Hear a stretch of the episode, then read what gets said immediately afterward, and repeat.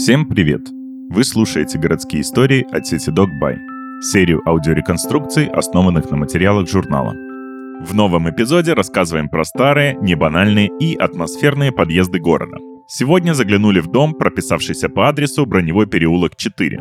Его называют легендарным и считают элитным, что подчеркивает стоимость квартир. Четырехкомнатные апартаменты здесь продают за миллион долларов –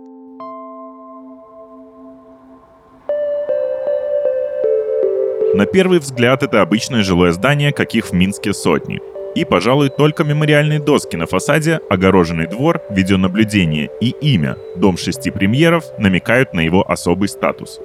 Пятиэтажный дом с лифтом построили в 1967 году для элиты БССР.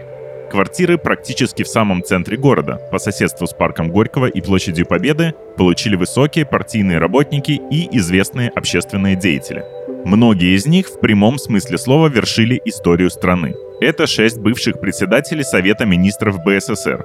Отсюда и название дома. Николай Авхимович, Тихон Киселев, Александр Аксенов, Владимир Бровиков, Михаил Ковалев и Вячеслав Кебич. А еще здесь жили первый зампред Совета министров БССР и зампред Президиума Верховного Совета БССР Владимир Лобанок и председатель Президиума Верховного Совета БССР Сергей Притыцкий.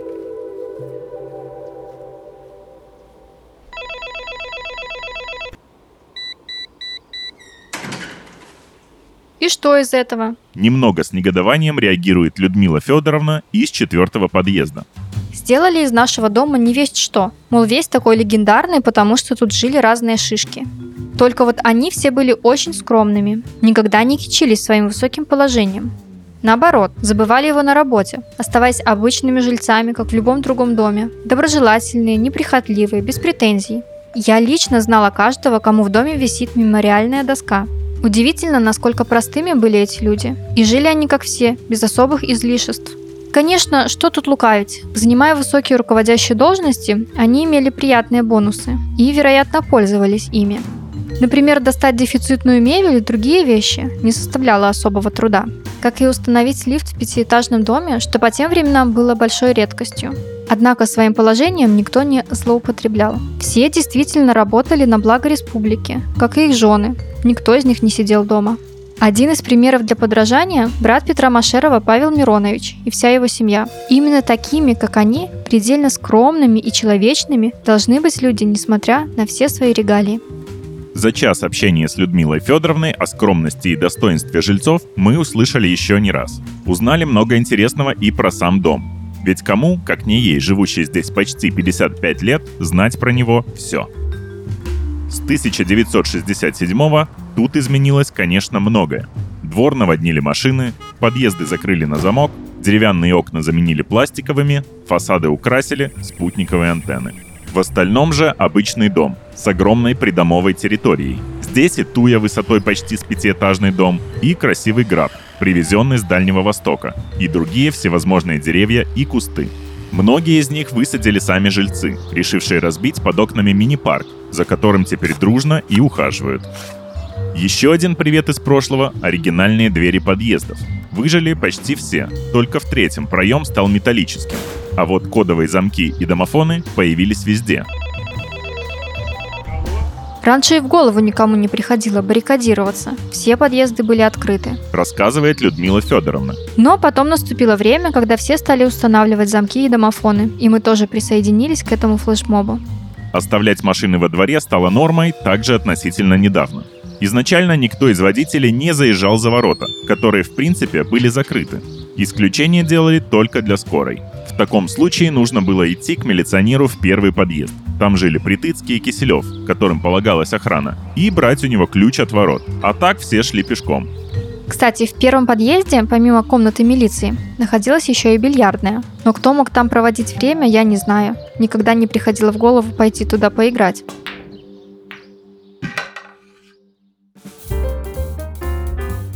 20-летнюю девушку именно столько было Людмиле Федоровне, когда ее родители получили квартиру в доме шести премьеров, тогда мало и интересовали и интерьер дома, и обстановка в квартире. Я и сейчас не придаю этому значения. А когда кто-то начинает хвастаться метрами или тем, где живет, меня это раздражает. признается собеседница. С родителями мне везде было хорошо. Хоть в крохотной комнатушке, хоть в просторной квартире. Да и меня всегда учили, что человек должен гордиться тем, чего достиг сам, а не тем, что ему дали. Дом, конечно, на то время был одним из лучших в городе, имел хорошую планировку. Квартир на этаже в основном было по две, только в нашем подъезде три. Некоторые из них предназначались для двух семей – родителей и детей. Поэтому кухня, разделявшая метры, весьма крохотная. Как и одна из комнат в двушках. А в трешках они вообще смежные, что сейчас просто неприемлемо. Квартиры шли без отделки. В четырех и пятикомнатных было по два туалета. В остальном же ничего особенного. Одним из достоинств дома многие жильцы считают ухоженный, просторный и светлый подъезд. Несколько лет назад мы за свои деньги сделали ремонт и привели его в хорошее эстетическое состояние. Рассказывает Людмила Федоровна. В доме первый и последний раз косметические работы проводились в начале 1970-х. Единственное обновление с тех пор – замена лифта. Новым мы довольны, а вот его предшественник мало того, что работал шумно, так еще и дверью противно шлепал при закрытии. Одно время подъезд мы убирали с соседями по очереди. Сейчас за красоту в доме и во всем дворе отвечает ЖЭС. Раньше эти функции выполняли работники домоуправления. У нас был и управдом, и сантехник, и дворник. Порядок везде царил идеальный. Вполне себе идеальными когда-то были и отношения между квартирантами дома.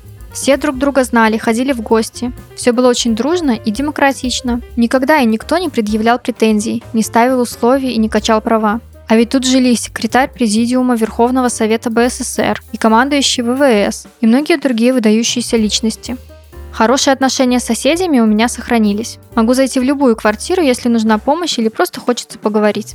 Конечно, состав жильцов обновился. Изменилась и их профессиональная деятельность. Если сразу дом предназначался только для госслужащих, то теперь тут у нас есть врачи, инженеры, преподаватели, теща олигарха, посол Швеции и не только. Кстати, стараниями наших девчонок-художниц окна нашего подъезда в преддверии Нового года украшают ажурные снежинки, а у себя на этаже они также вывешивают картины. Но для меня самое главное не то, где они работают, чем занимаются, а то, что они очень простые и доброжелательные люди, с которыми приятно общаться. Конечно, не все такие. Некоторые немного важничают и очень гордятся тем, что купили квартиру именно в нашем доме. Как по мне, это скорее проявление комплекса неполноценности. Я с тоской вспоминаю прошлое и тех людей, с которыми довелось жить сразу. Больше всего скучаю по их скромности. Раньше никого не волновало, какая у тебя сантехника или марка машины. Да и автомобиль сразу был только у Александра Медведя, трехкратного олимпийского чемпиона. Он до сих пор живет в этом доме. Поистине легендарная личность. Кроме именитых жильцов и мемориальных досок выдающимся деятелям, по мнению Людмилы Федоровны, у дома в Броневом переулке 4 нет больше ничего, что вызвало бы вау-эффект никаких сенсаций. А как же квартира за 1 миллион долларов? Ах да, когда-то там жила семья Притыцкого. Говорит собеседница. Когда увидела объявление, была поражена. Во-первых, ценой. Она просто невероятная. Такое ощущение, что квартира продается в Арабских Эмиратах. Во-вторых, интерьером. Надеюсь, никто не подумает, что именно так жил Сергей Осипович и его дочери. С младшей Тамарой мы учились вместе на химфаке, поэтому я бывала у них в гостях и точно знаю, что нет. Никаких изысков и всего того, чем сейчас напичкана квартира. Притыцкие жили настолько скромно, что вы даже себе представить не можете. Поэтому, увидев фото, подумала, стыдоба, а еще и безвкусица. На мой взгляд, находясь в квартире, ты должен чувствовать себя уютно и комфортно. В таких же апартаментах человек себя может ощущать разве что с Аринкой. Однако эта квартира – единичный случай. В целом у нас все как и везде. Но в этом доме я с 1967 года, а до него еще 13 лет жила в Броневом переулке 3. За столько времени здесь все стало до боли знакомо. Поэтому, если, не дай бог, придется уехать, для меня это будет конец. Я не представляю, как жить в другом месте.